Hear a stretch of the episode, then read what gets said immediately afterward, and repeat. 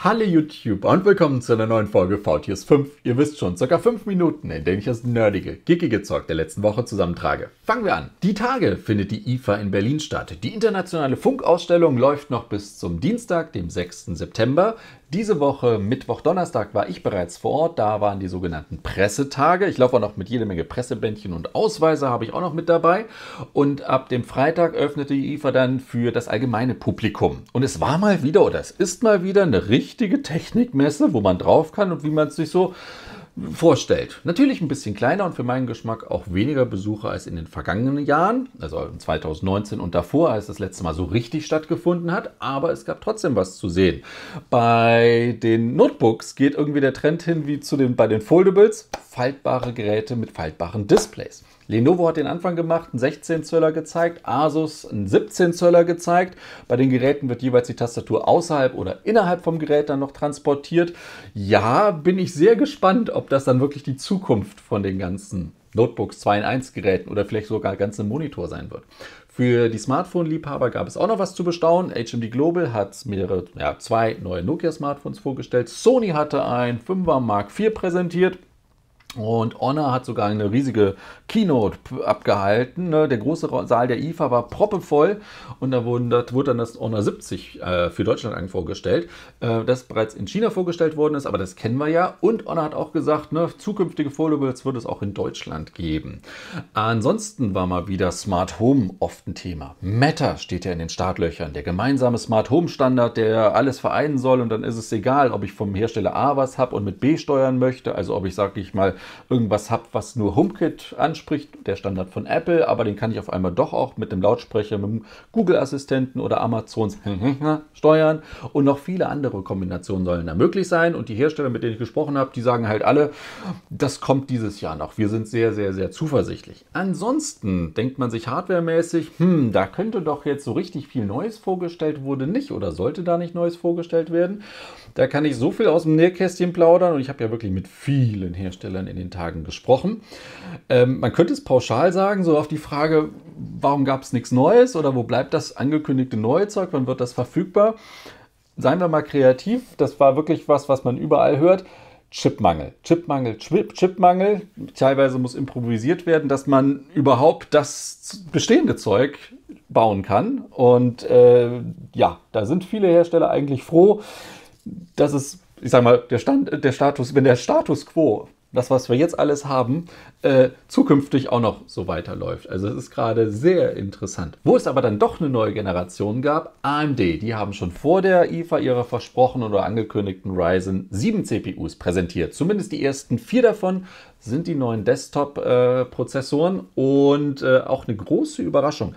Gar nicht, dass die, dass die jetzt schneller sind, stromsparender sein sollen. Das war ja alles vorher bekannt, sondern eher mit zwei Überraschungen im Sinne von äh, TDP deutlich teilweise teilweise erhöht, aber vor allem, dass die Preise ähm, eine große Überraschung waren. Bei den vier vorgestellten Dingern zweimal ist der Preis gleich geblieben, einmal günstiger und einmal teurer geworden. Wenn man das jetzt mit den vorherigen US-Dollar UVPs sozusagen vergleicht, bin ich mal gespannt, was die Dinger dann bei uns kosten wird. Start äh, ist der 27. September und Überraschung von der eingebauten integrierten GPU. Ähm, wenn man sich nicht, nicht zu viel erwarten. Das sollte wahrscheinlich gerade so für einfachste Bildwiedergaben, ne? aber nicht so, hey, jetzt brauche ich ja gar nichts mehr zum Zocken oder sowas. Aber ich freue mich. Wo ich mich auch freue, ist, Twitter testet weiter seine Editierfunktion. Ich weiß noch, als ich die Meldung da Richtung 1. April rausgehauen habe, wurde ja noch vermutet, gemunkelt, dass es vielleicht ein Scherz sein könnte. Aber nein, es stimmt.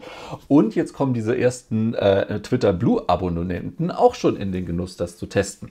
Jetzt hat man sich diese Funktion ein bisschen näher angucken können und jetzt stand jetzt, das kann ja natürlich alles noch geändert werden, ist es so, dass innerhalb von 30 Minuten ein Tweet mehrmals editiert werden kann. Dann gibt es aber ein besonderes Zeichen Zeichen, dann wird das angezeigt, dann kann man sich sozusagen den Editierverlauf angucken, was vorher alles war. Nicht, dass einer dann äh, twittert, XY ist doof, dann schreiben alle, nee, wie kannst du nur, und dann ändert das einer und sagt, XY ist toll und darunter stehen seltsame Kommentare, so nach dem Motto, wie kannst du das nur sagen? Hätte natürlich auch etwas. Nach den 30 Minuten kann dann aber nicht mehr editiert werden. Ganz ehrlich, ich glaube, die meisten würden sich eher über einen editierbaren Twitter-Button freuen, weil mal wieder irgendein Rechtschreibfehler ist oder Autokorrektur irgendein Wort umgedreht hat und man hat es natürlich nicht nochmal Korrektur gelesen. Oder man beim Korrekturlesen hat man im Kopf dann doch gelesen, was man eigentlich dachte, was man schreibt und dann rausgehauen hat man was komplett anderes. Ich bin mal gespannt und vor allem der Nachteil, wenn es nur noch für, nur für Twitter Blue Abonnenten kommen sollte, dann ist es ja nur für Leute, die dafür dann auch zahlen. Wobei auf der anderen Seite, ich glaube schon, dass etliche dafür bereit wären, Geld zu zahlen. Und apropos Geld zahlen, das wird diese kommende Woche auch ein interessantes Thema. Die Preise der neuen iPhones. Am Mittwoch, 7. September, findet ja abends wieder die große Apple Gottesdienst Note Keynote statt. Der heiligste Tag im Jahr, die iPhones werden vorgestellt. iPhone 14, es gibt viele Gerüchte, kein Mini mehr, dafür normales in Max, vielleicht unterschiedliche Prozessorstrategien. Was ist mit den Kameras, was ist mit den Akkus und vor allem, was ist mit den Preisen? Gerade mit, äh, naja, erhöhten Lieferdingern, Kosten und vor allem US-Euro-Wechselkurs sollte da einiges kommen. Oder vielleicht erhöht Apple gar nicht so die Preise und alle so, das ist ja richtig günstig. Warten wir mal ab, wundert euch aber nicht, wenn dann Mittwochabend das Internet mal wieder voll ist. Was auch wieder voll sein wird, ist der NASA-Hangar, wo die Artemis 1-Rakete vorher drin war. Denn es wurde mehrmals verschoben, es gab Probleme technischer Natur und äh, jetzt ist das Zeitfenster äh, Fenster für den Flug zum Mond zu. Das heißt, Rakete wird wieder zurückgerollt und dann, glaube ich, ab Mitte bis Ende Oktober sollte dann das nächste Zeitfenster dafür dann sein. Kommen wir noch zur Unterhaltung der Woche. Und die einen rufen jetzt, wofür wird sich das Volk entscheiden? Game of Thrones, House of the Dragon, rufen die ein, ne? Neue Wow Sky Nummer, wo es ja gerade läuft. Und die anderen rufen, nein, Amazons neue Serie, Herr der Ringe, die Ringe der Macht. Äh, keins von beiden. Aber ich finde das ja auch sehr interessant. Vor allem, da gibt es jetzt ja auch schon die ersten Meldungen. Die ersten beiden Episoden gibt es bei beiden Serien jetzt zu sehen. Äh, die nächsten dann immer wöchentlich, wobei, äh, ich sag mal, äh, Frodo und Co., wobei, ja, ich weiß, es ist nicht Frodo und Co., äh, gibt nur acht Episoden. Dafür haben wir da schon die Bestätigung, dass ja äh, fünf Staffeln geplant sind. Und bei der anderen wird es zehn Folgen geben. Und wir haben schon die Bestätigung, dass es auch noch eine zweite Staffel geben wird. Und sehr wahrscheinlich wird sich HBO das Ganze noch verlängern. Aber, ach ja, und da vielleicht noch ähm, auf Amazon, ach, auf Amazon, auf YouTube ist die erste Folge von Haus des Drachen äh, schon, schon verfügbar, kostenlos zum Gucken. Also nichts mit Abo. Ist natürlich ganz klar ne, zum Anteasern, dass man das dann abschließt. Äh, meine Empfehlung der Woche ist aber, Top Gun Maverick oder Top Gun 2. Ich habe es noch geschafft, den im Kino zu sehen und war hin und weg. Ich weiß, ich bin sehr spät dran. Ich habe mir den Film aber aufgespart oder beziehungsweise die Gelegenheit gesucht, ihn wirklich im Kino auf einer großen Leinwand zu sehen. Und ich wurde überhaupt nicht enttäuscht. Deswegen so, dass ich bereue es, ihn nie früher gesehen zu haben. Und ja, denke mal, das ist mal wieder so ein Kinofilm, dem die große Leinwand auch gut tut.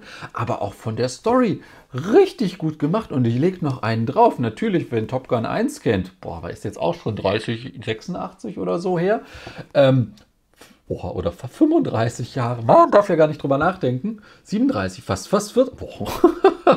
Krass, da sieht er aber noch gut aus. Was ich nur sagen wollte, ähm, Natürlich weiß man ein bisschen mehr, wenn man den ersten noch gesehen hat. Aber der zweite ist auch wunderbar zu gucken, weil von der Story ist ja gar nicht so kompliziert. Kampfjets der fünften Generation. Aber das ist so das Einzige, über das ich mich aufrege. Und ich würde mal sagen, das ist mal eine Fortsetzung, wo man nicht unbedingt den ersten Teil gesehen haben muss, also weil es eigentlich ziemlich klar ist. Trotzdem ist es richtig gutes Kino. Wirklich auch unabhängig von, hey, Kampfpiloten und Mission und was nicht alles und so. Nee, das hält sich ein bisschen sehr in Grenzen. Natürlich ist es hier und da auch mal wieder Werbung für, für die US-Streitkräfte, aber das, das, das geht wirklich klar. So, und äh, was auch gar klar geht, weil auch ein sehr schönes Video, äh, hier, der DeLorean war wieder mal da und ich musste ja so lachen. Es gibt ein Video, wo, ich glaube, Supercar Blondie sich, sich den DeLorean von innen anguckt und, und dann hat sie, da gibt es so die Funktion, äh, man zieht jemanden ein DeLorean-Band an und der Pulsschlag wird dann in den Fahrersitz übertragen. Und guckt euch mal dieses, dieses Pulsband an. Das ist einfach nur ein Xiaomi Mi-Band, wo dann, wo dann DeLorean-Aufkleber drüber geklebt ist. Da musste ich sehr lachen und deswegen habe ich absichtlich dieses, weißt du, so schön zur Technik, tralala, passt angezogen. Aber das soll es jetzt wirklich gewesen sein. Vielen Dank fürs Zugucken. Das war es mit VTS 5 Folge 400, nee, 564 ist vorbei. Euch einen schönen Start in die Woche. Macht es gut und bis zum nächsten Mal. Tschüss. IFA Stadt. Die internationale Funkausstellung läuft noch bis Dienstag, 9., nee, 6.